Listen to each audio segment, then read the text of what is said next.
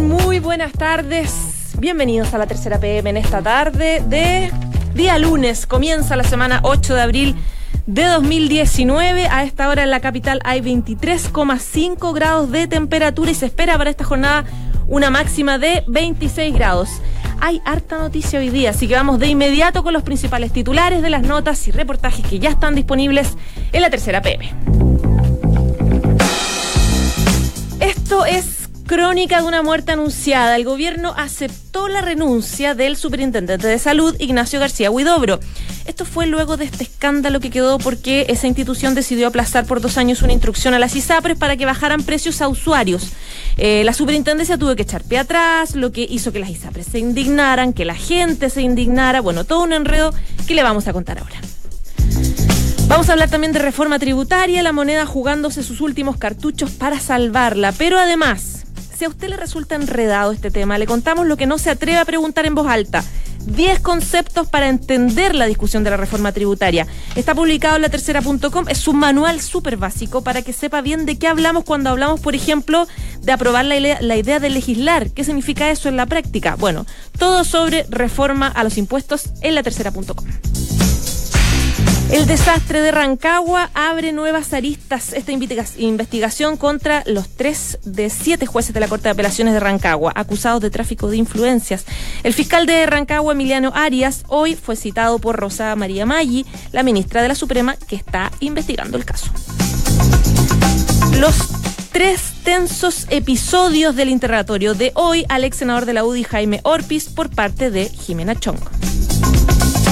¿Se acuerda de la polémica por la compra de tierras en la Araucanía por parte del subsecretario del Interior, Rodrigo Villa? Bueno, los mapuches presentaron una demanda de nulidad de compra.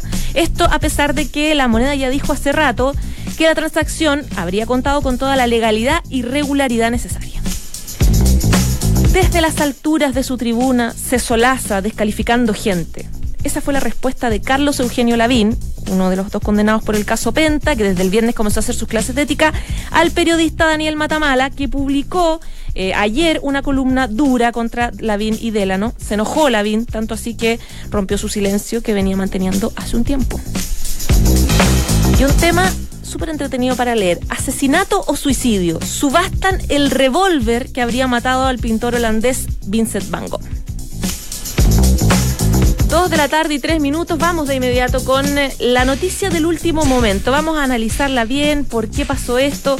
La renuncia del superintendente de salud Ignacio García Huidobro, que fue hace un ratito y de hecho fue recién eh, aceptada por la moneda. Queremos hablar del tema con Lorena Leiva, que es ya está, usted ya la conoce porque ha venido varias veces aquí, a de, periodista de, Nacional de la Tercera, que se está riendo ahora. ¿Cómo estás, Lore? Bien, María José, ¿cómo estás tú? Bien, también, pues. Eh, tú, tú me lo decías, por eso lo puse en titulares, Crónica, de una muerte anunciada. ¿Por qué tanto? Cuéntanos todo del principio. por un lado, porque ya la tercera había adelantado que esta renuncia estaba presentada desde la semana pasada, Em, y por otro lado, porque por la sucesión de los hechos, en definitiva, desde octubre del año pasado que eh, se sorprendió y a poco llegar del subsecretario, o sea, perdón, del superintendente Ignacio García Huidobro, que asumió su cargo en octubre del año pasado, poquito semanas después de que había asumido, él presenta esta circular, polémica circular, que en ese momento ordenaba a las ISAPRES de forma inmediata reducir el precio de los planes de salud de sus afiliados que estuvieran saliendo de sus grupos de riesgo. Esto estaba directamente relacionado con las mujeres mayores de 40 años que salían de la edad fértil, que es cuando tienen más prestaciones. Y pagan más en el fondo. Exacto cuando ya no eres fértil, tus prestaciones bajan, ya no, no tienes la misma em, em, como la misma cantidad de prestaciones, entonces debiera bajar el precio de tu plan de salud, lo mismo con los niños que eh, cumplen dos años. Y a partir de una apelación que hicieron las ISAPRES en ese momento, la superintendencia tuvo que revisar esa circular y lo que supimos, bueno, la semana pasada es que después de esa revisión se iba a dar un plazo Em, de dos años para empezar a, aplicar esta circular, lo que indignó al gobierno, indignó a las ISAPRES, bueno, indignó a todo el mundo, la verdad, porque también se dio en una semana, recordemos la semana pasada que fue una semana muy álgida para las ISAPRES porque tuvimos también el alza de precio base de los planes de salud de un 5,1% en promedio, entonces fue toda una tormenta perfecta en realidad la que se la que se ha dado en este en este caso, pero parte con esta circular, esta polémica circular que emite el superintendente de salud. Y es ahí donde está, yo creo, el origen de toda esta historia y crónica de muerte anunciada que finalmente hoy día es anunciada por el presidente, bueno, por la vocera de gobierno en este caso, que eh, anuncia que se le aceptó finalmente la renuncia al superintendente. Entendemos que se va a tomar un tiempo de vacaciones y que estaría dejando su cargo en junio próximo. Pero en definitiva es eso, es eh, a, partir de bueno las opiniones que han tenido parlamentarios y entendidos también en el tema, un, un, error desde el comienzo. Claro. Porque si hubo que hacer dos correcciones a una circular, si el, la misma moneda, según lo que pudimos reportear con nuestra colega Paula Catena, también no tenía idea de, eh, o no estaban informados de que iba a salir esta circular con los dos años, se tiene que corregir en uno o dos días. En definitiva, fue toda una secuencia de, de errores, según lo que han dicho algunos entendidos parlamentarios también, que le pidieron la renuncia la semana pasada al, al superintendente desde Chile Vamos y también desde la fue oposición. Hay que, claro, hay que dejar eso claro. Y fue transversal también lo que tú dices la sensación de improvisación, que fue lo que indignó a todos, desde usuarios, eh, parlamentarios de oposición, de oficialismo, las mismas ISAPRE, porque esta, este comunicado que sacó Caviede, representante de las ISAPRE, fue súper incendiario, hablando de la improvisación permanente que ha tenido el gobierno en este tema en general, digamos de todas maneras, y de hecho nos sorprendió un poco el tono en el que vino esa declaración de la Asociación de ISAPRES el viernes pasado, porque ellos hablaban, claro, de una improvisación y falta de seriedad del mm. gobierno en el sentido de dar una instrucción, porque finalmente la superintendencia es quien fiscaliza y ordena y regula a las ISAPRES. Entonces sacan una eh, circular en octubre, la, la revisan, la subsanan en, en la semana pasada y en definitiva, bueno, en marzo, finales de marzo y después eh, la semana pasada. En definitiva, fue como una secuencia de, hechos que fueron también eh, minando un poco el camino del superintendente, que recordemos, él en ningún momento sale a dar una declaración, a explicar el por qué, salvo comunicados de prensa. Y vimos el fin de semana al ministro de Salud también en, en la tercera eh, respaldando su, su, su actuar en este, en este episodio lo que también lo deja en una situación compleja el ministro de Salud. Exactamente, porque hasta el día de hoy está eh, defendiendo en definitiva que eh, está bien. Y, y, en realidad no está mal el fondo, si el fondo es que se aplique una rebaja en los precios que debiera haber existido siempre. Y de hecho hoy día los afiliados tienen que acudir a la Superintendencia de Salud para poder pedir o obligar a un ISAPRE que le bajen el precio, siendo que debiera bajar de forma ser automática, automático. más que nada porque él ya no tiene las prestaciones que se le están cobrando de más en el otro periodo, entonces. Ahora, Lore, vámonos a lo práctico y pensando ya pensando en uno como usuario y lo que nos estaban escuchando también, en, renuncia más, renuncia menos. ¿Cómo está la situación ahora? ¿Qué pasa si yo cumplo 40 años? ¿Qué pasa si tengo un hijo que tiene dos años? ¿Cuándo va a ser automático o todavía tengo que ir yo a mi SAPRE y, avisar? Por el momento, a ver, la última circular que, que, se publicó y que es la que en definitiva está en régimen ahora, es que desde octubre de este año, cuando los niños, desde octubre en adelante, cuando los niños eh, cumplan dos años, y van a estar saliendo de su grupo de riesgo, la ISAPRE automáticamente va a tener que hacer la reducción de eh, el precio del plan. O sea, va a tener que sacarle el factor de riesgo y multiplicar por un factor de riesgo más bajo.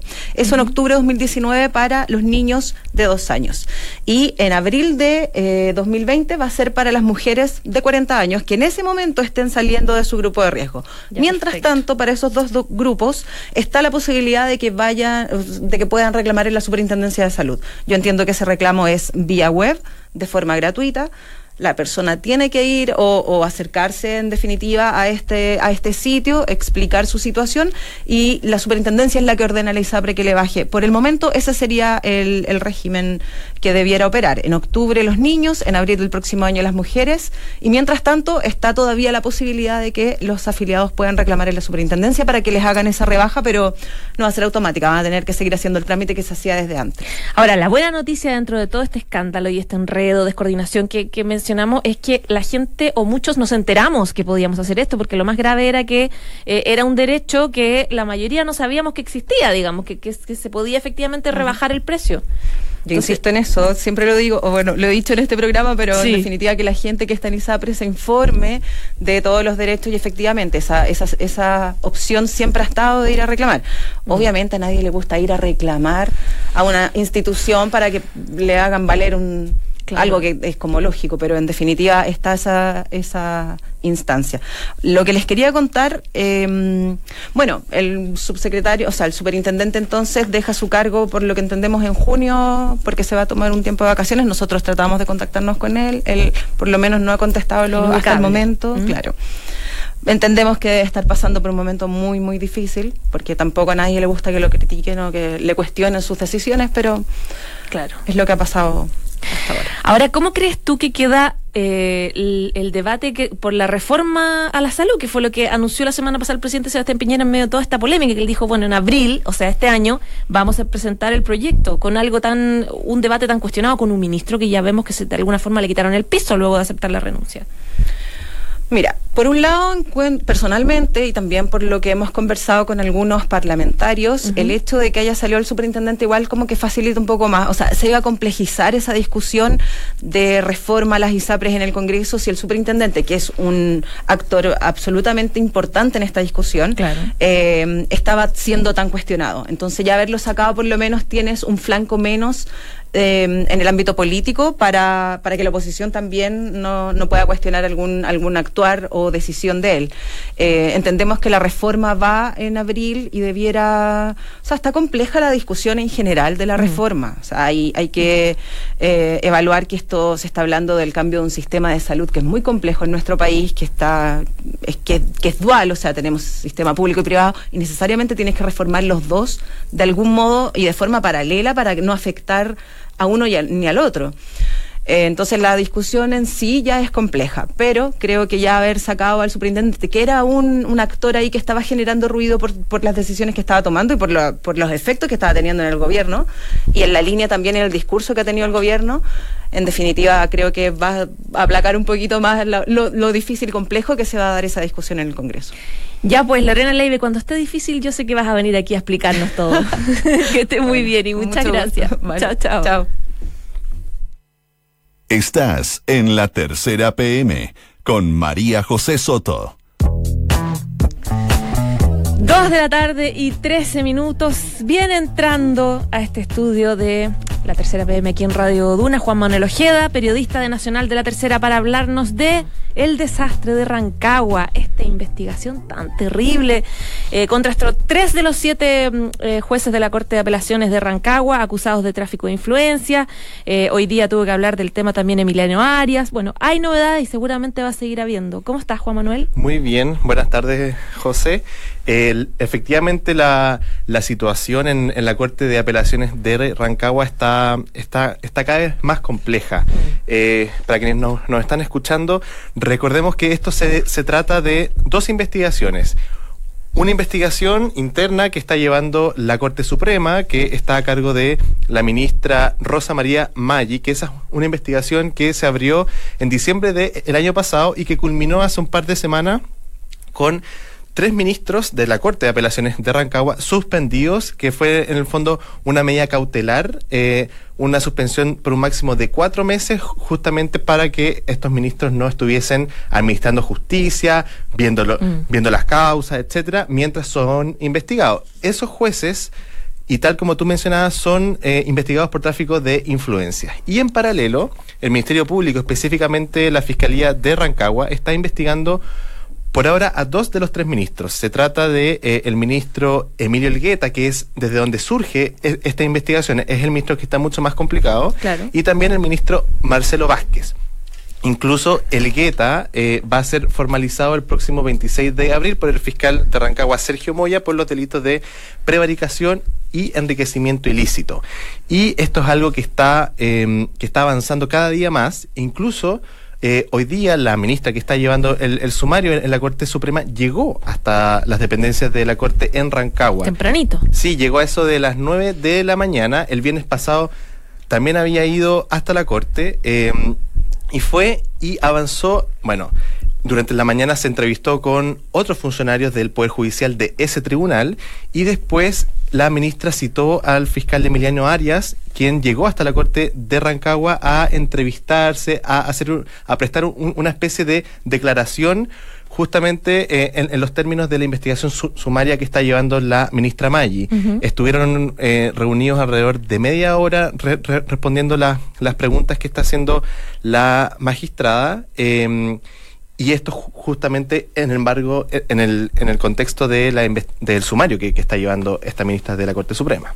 Ahora, hoy día em, entrevistamos en Hablemos en Ofa Emiliano Arias que hablaba un poco de este caso y él decía, entre otras cosas, que se ha recibido varias denuncias a propósito de esta denuncia inicial en los últimos días, en las últimas horas, varias denuncias de abogados que se han acercado a la fiscalía y han dicho, revisen este fallo, revisen este otro fallo, es decir, que va a haber va a tener que haber una investigación a varios fallos a propósito de Sí, incluso eh, en, ese mismo sentido, respecto de lo que comentó eh, aquí el, fiscal Arias, eh, la Fiscalía de O'Higgins está revisando todos los fallos desde el año 2010 hasta la fecha en los que participaron estos tres ministros. y esto porque las sospechas que hay detrás es que los ministros y sobre todo el ministro Elgueta mantenía ciertas conversaciones telefónicas de pasillo con algunos abogados litigantes en las mismas causas que el ministro Elgueta estaba viendo. Y por lo tanto estamos hablando de, por ejemplo, el caso de un médico de Rancagua que estaba que estaba metido en, un, en, una complicación con, unas recetas que había dado él con unos psicotrópicos. Eh, y en conversaciones con el Guetta, el, resultado final es que la causa llega a la Corte de Apelaciones y el ministro Elgueta le levanta esa suspensión a, a esa receta y la Fiscalía ya tiene el listado de varias llamadas telefónicas que involucran a estos ministros con varios de los abogados litigantes que estaban a cargo de las causas que él mismo estaba viendo. Entonces, em, es una situación bastante compleja y más aún porque justamente involucra a jueces. Son los jueces eh, de una corte de apelaciones que muchas veces son quienes tienen la última palabra porque eh, es son tribunales de segunda instancia. Están los, los, de primera instancia, los de segunda instancia, que son las cortes de apelaciones, y después está la Corte Suprema. Entonces es una situación bastante compleja. De hecho, el, el, domingo el domingo pasado, el, el, ministro vocero de la Corte Suprema reconoció que esto, esto es un, un gran daño a eh, la credibilidad, el prestigio del Poder Judicial y está bastante complejo esto. De hecho, eh, claro, tú hablas de la entrevista que dio Lamberto Cisterna, el vocero de la Suprema, que decía, además de eso, del gran daño a la confianza del Poder Judicial, decía, tal vez fuimos benevolentes con condenar otros casos, es decir, como que plantea un poco negligencia respecto de investigar a los ministros que ya había denuncias iniciales. Y eso él lo comenta específicamente respecto de el juez Emilio Elgueta. Emilio Elgueta fue, es, es, un juez que pasó por las Cortes de Talca, pasó por la Corte de Apelaciones de Santiago y posteriormente llega a la Corte de Apelaciones en Rancagua. Y el ministro Elgueta fue investigado en 2010 justamente por los mismos cargos respecto de los cuales está siendo investigado ahora, que es el tráfico de influencias. En 2010 se investigó una serie de llamadas que hizo él con un fiscal y con un y con un juez en medio de una denuncia intrafamiliar que había puesto en su contra su ex señora.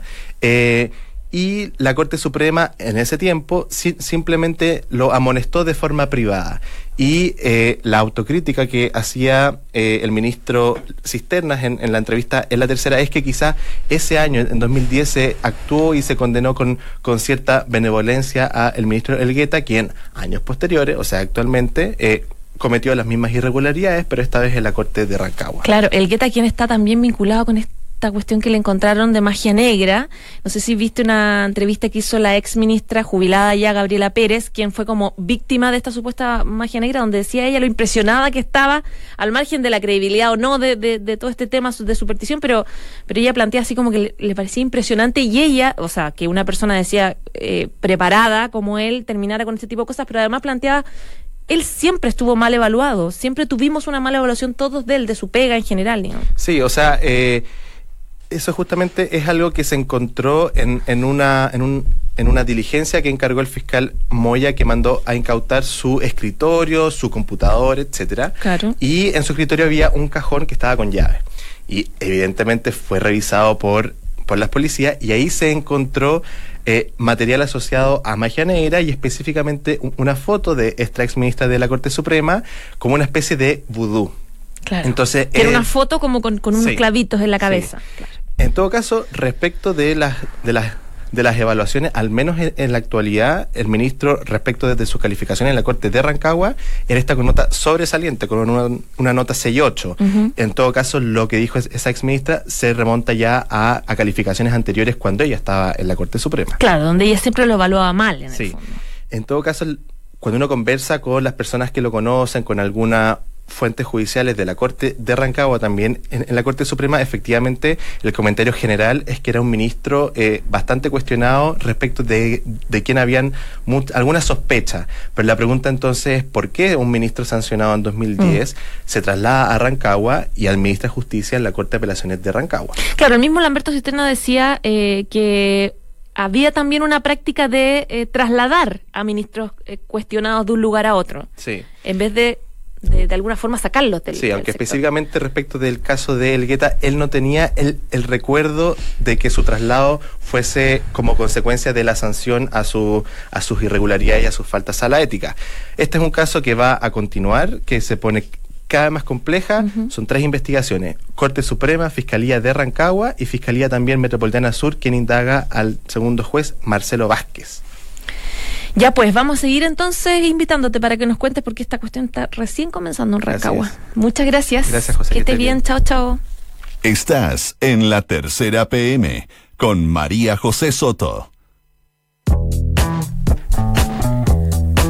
Dos de la tarde y 21 minutos sigues aquí en la tercera PM junto a Radio Duna. Vamos a un tema internacional el proceso de paz en Colombia. De hecho, hay una nota publicada en la tercera.com que es eh, de Valentina Jofré, periodista de Mundo de la Tercera, que nos habla de este proceso muy duro que ustedes se habrán enterado que ya lleva varios años y que en general divide a los colombianos porque hay muchas diferencias entre quienes piensan que es necesario eh, generar eh, cierta institucionalidad en el proceso de paz con los exmiembros de la FARC que estaban en las armas y las dejaron y hay quienes dicen no, esta gente hay que condenarla. Entonces, hoy día hay un hecho institucional eh, clave que queremos explicarlo bien con Valentina. ¿Cómo estás, Vale? Muy bien, gracias.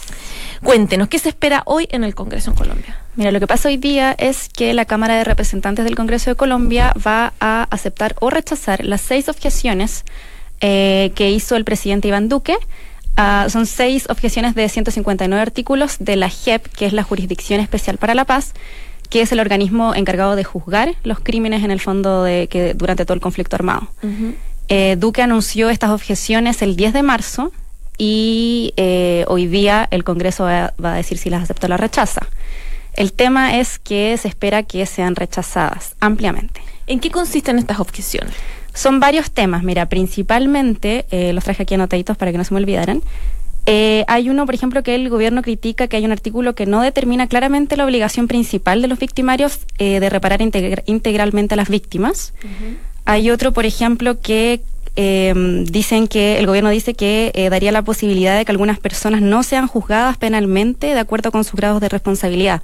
Eso, por ejemplo, dice que solo, dependiendo claramente del crimen, eh, serían juzgados los de máxima responsabilidad. Entonces, unos terceros no serían juzgados. Entonces, el gobierno dice que, que daría impunidad.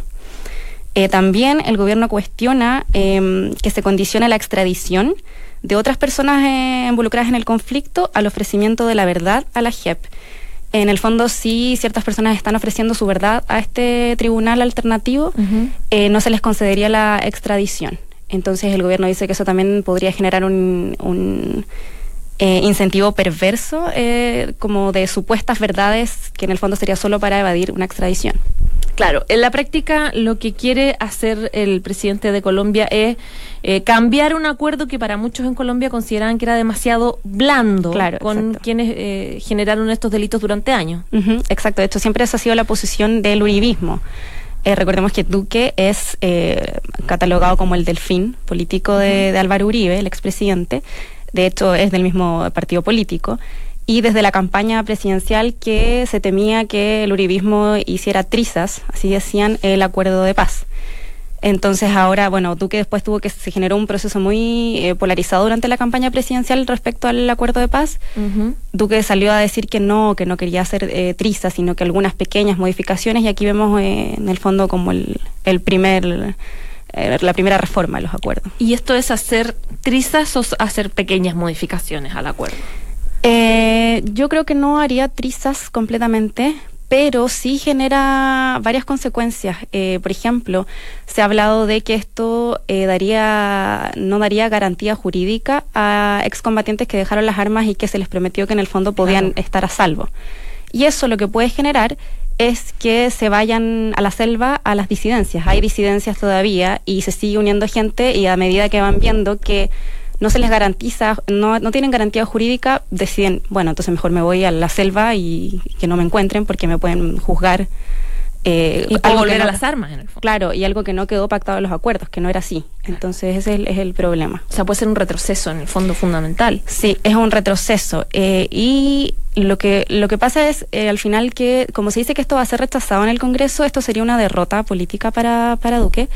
Pero él, en su calidad de presidente, en el fondo dicen que igual él le va a dar vigencia a la ley, a la propuesta de él, a la ley de la JEP con sus modificaciones.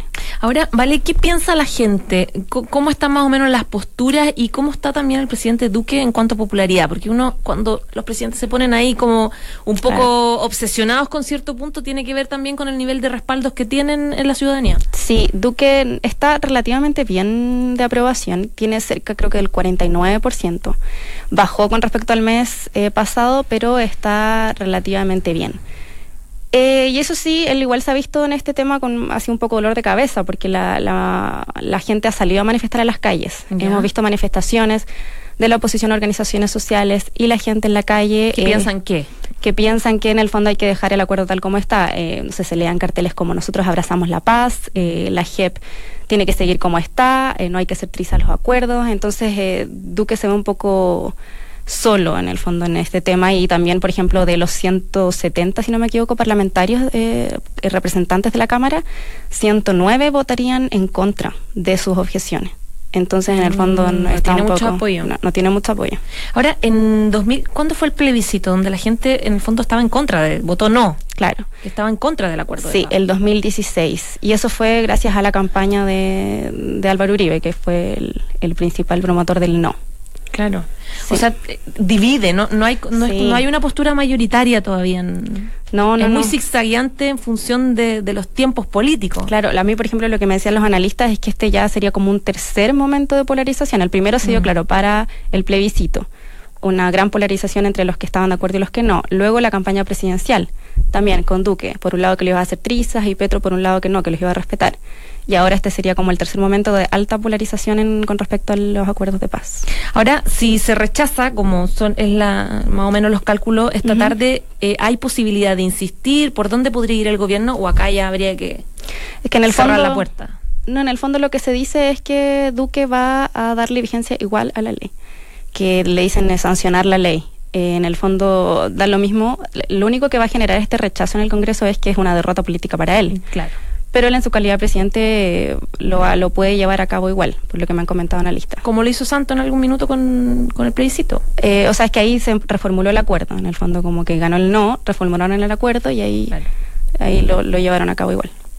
Ya, pues vamos a ver qué pasa entonces esta tarde. Muchas gracias, Valentina. Gracias. Que estés muy bien. Chao, chao. Dos de la tarde y 28 minutos. Ya nos vamos, pero antes saludamos a Inmobiliaria Moller. Convet, una empresa Moller y Pérez Cotapos, lo invita a conocer sus nuevos proyectos en la Florida. Edificios Rojas Magallanes 2085 y edificio Vista Walker Martínez con excelente conectividad y un completo equipamiento. Conozca más en convet.cl. Ya nos vamos, muchas gracias por informarse con nosotros, pero que es el 89.7 porque viene cartas notables de Frida Kahlo a Diego. Chao, chao.